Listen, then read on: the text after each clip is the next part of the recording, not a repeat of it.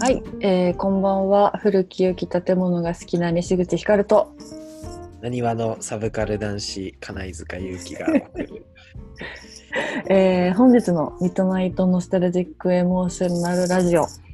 えー2月はノスタルジック編第1弾。スノルジック。はい。で、今回のテーマはですね、なんとなんと私たちの大好物である純喫茶です。純喫茶ですね。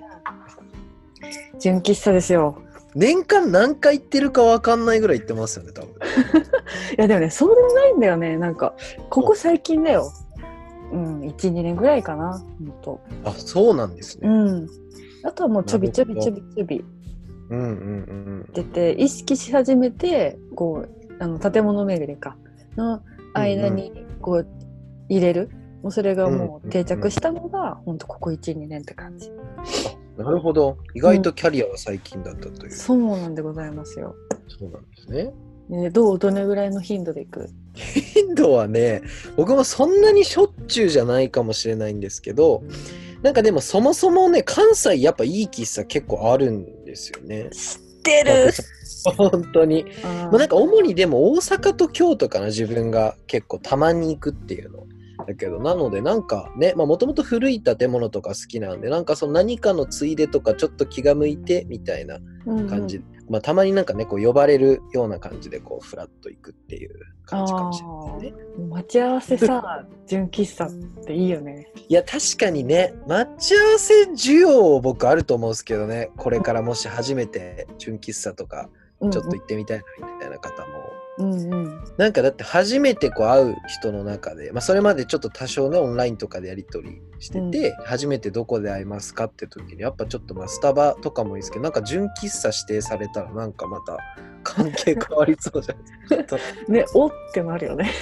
とちょっとおってねあなーんか楽し,、ま、楽しむというかやっぱエンターテインメント的な要素もあるじゃんもう純喫茶の空間だと思います本当にねテーマパークじゃないけどね、そううん、異空間だしさなんかもうやっぱりいわゆるまあちょっと簡単な言葉を使うとタイムスリップ的な、そうなんかねやっぱり本当にこうそうですよねその空間だけやっぱり空間内にあるものが全て昭和みたいなお店もまだ今でも全然やっぱねちらほら、うんうんうんあったんですあるもうあアるトラクションっすよね一つのねうん本当にもうどどこのエリア行ってもさ1軒2軒は絶対あるじゃん調べてある意外とねエリアし私大体エリア絞ってそう建物見に行おてーっていう風なやり方だから、もうねもう足疲れたなエリアスペース純喫茶みたいなで距離順であ決ーめてうん固めのプリンがあるところに行く。なるほどやっぱそういうなんか楽しみもねプラスアルファでうんプリンプリンもそっか結構やっぱ有名なとこ多いんですかね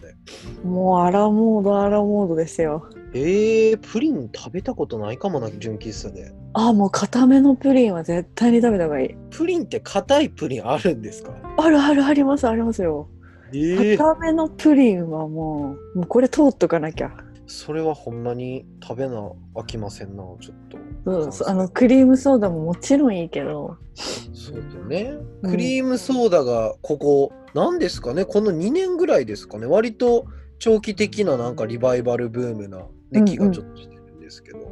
色もねいろいろあるよね。なんかいちごとかさそメロンは緑でえっ、と私この前何何何色水色か水色のクリームソーダあったりとかさ。青系ねたまにありますよねすごいこうそうそうそういや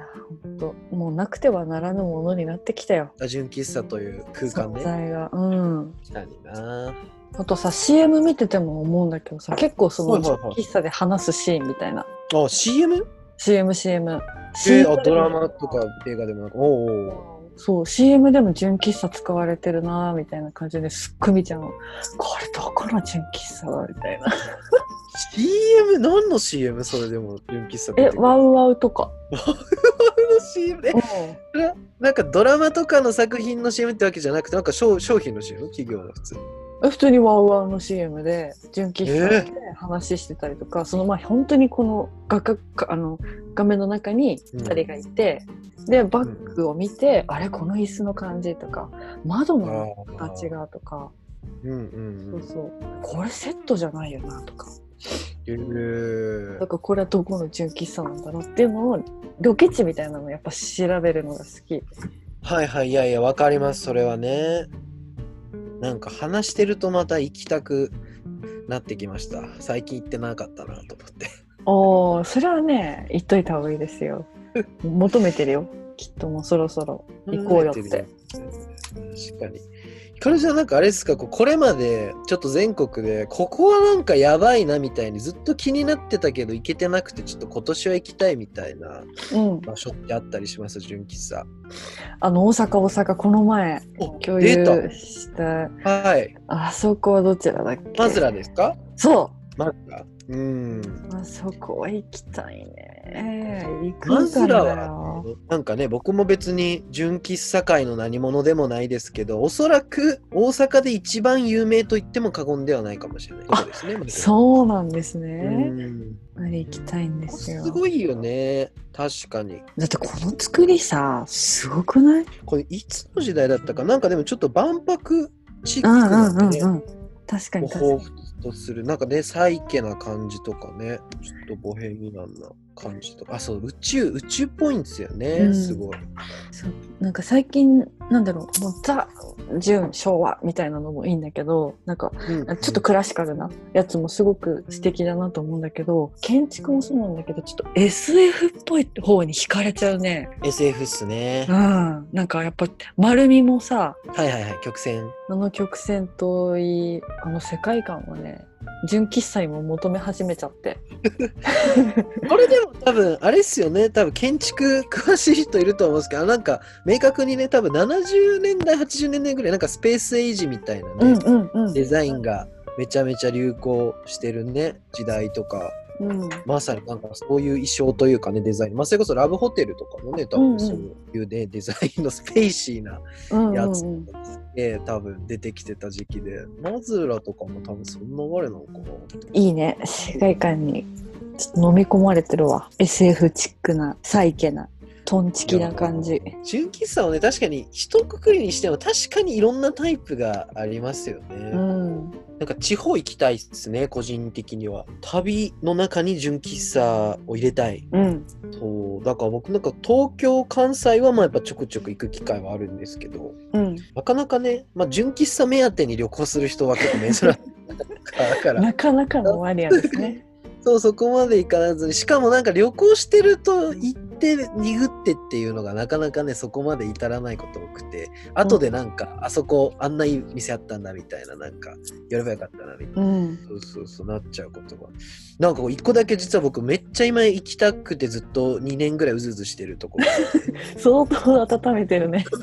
そういいですかこれね名古屋のお、は青山パスカルっていうとこなんですけどい。小宇宙なんなんてもう形容していいかちょっとやっぱ分かんないわあ、外観からしてすごいね。芸術家の方の頭の中とかをやっぱ宇宙に例えたりとか、まあ、あとは、まあ、有名なやっぱ岡本太郎さんとかなんか宇宙っぽいなみたいにうさ、んうんう感ん。じる方いらっしゃると思うんですけどもなんかもうほんとそんな感じですも仕事をどうにか作って、あの名名古古屋屋でのすね方に。ういや誰か仕事くれないかな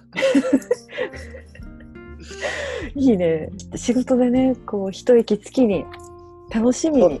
ね。編集者になってねこうこういう喫茶でこう先生に原稿を催促したりしたかったですねああ、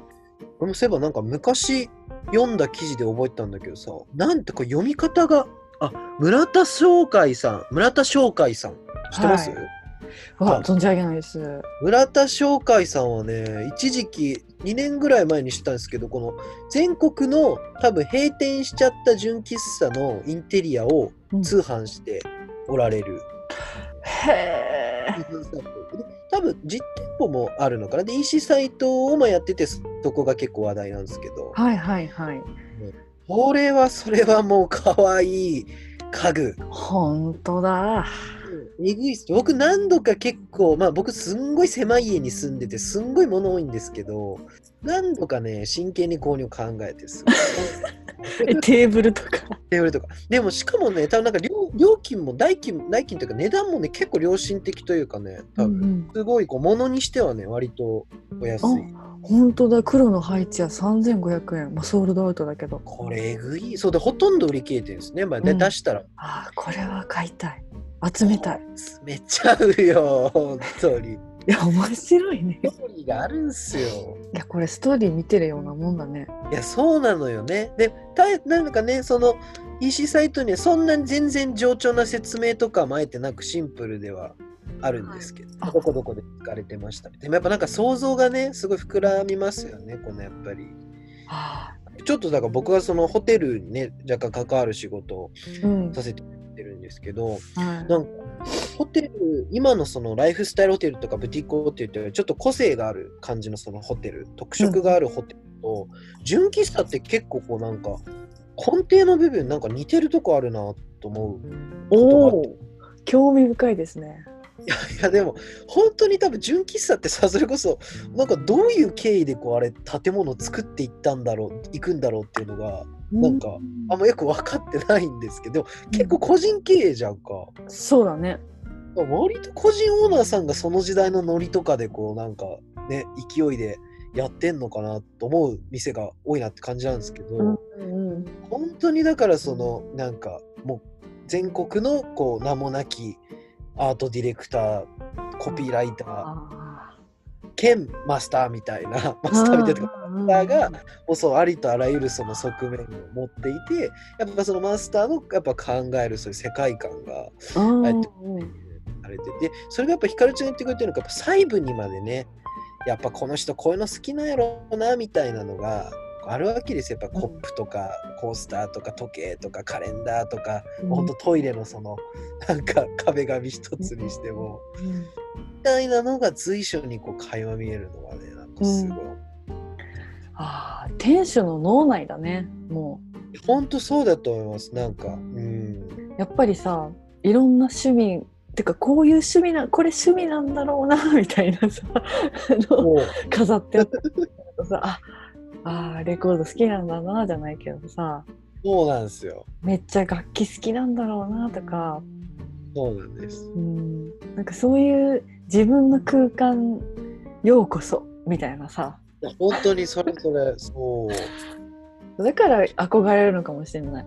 しかもねだからそこがしかもちゃんとこうみんみんなの場というかね、うんうんまあまたこう使う人たちそれぞれにとってのこの空間みたいな感じにんうんうん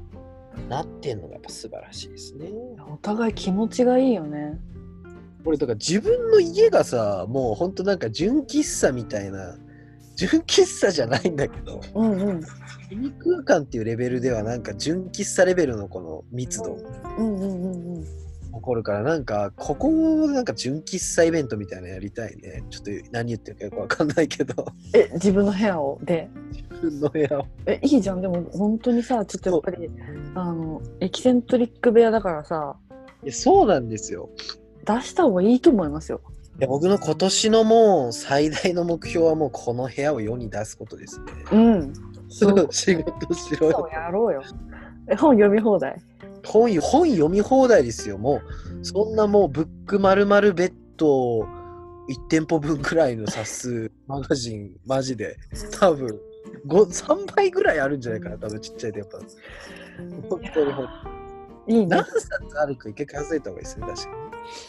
じゃあ要は本もたくさん読める喫茶ということで、金井塚喫茶ね。じゃあそれはじゃあ結構しましょう。はい確かにいやーいいですね。純喫茶、広がりますね。やっぱり。広がります再現なんか。うんうん。じゃああれだね。ちょっとはいノートの方には、あおのう私たちのこうおすすめおすすめというかこう、ね、書きますよ。はい。東京編大阪編でちょっとそれを貼りましょうっていう感じで今回も、えー最後まで聞いてくださりありがとうございました。りがございます。はい。じゃあ次の、えーノスタルジック編第2弾もはいお楽しみに。はい。はい。じゃあありがとうございました。ありがとうございました。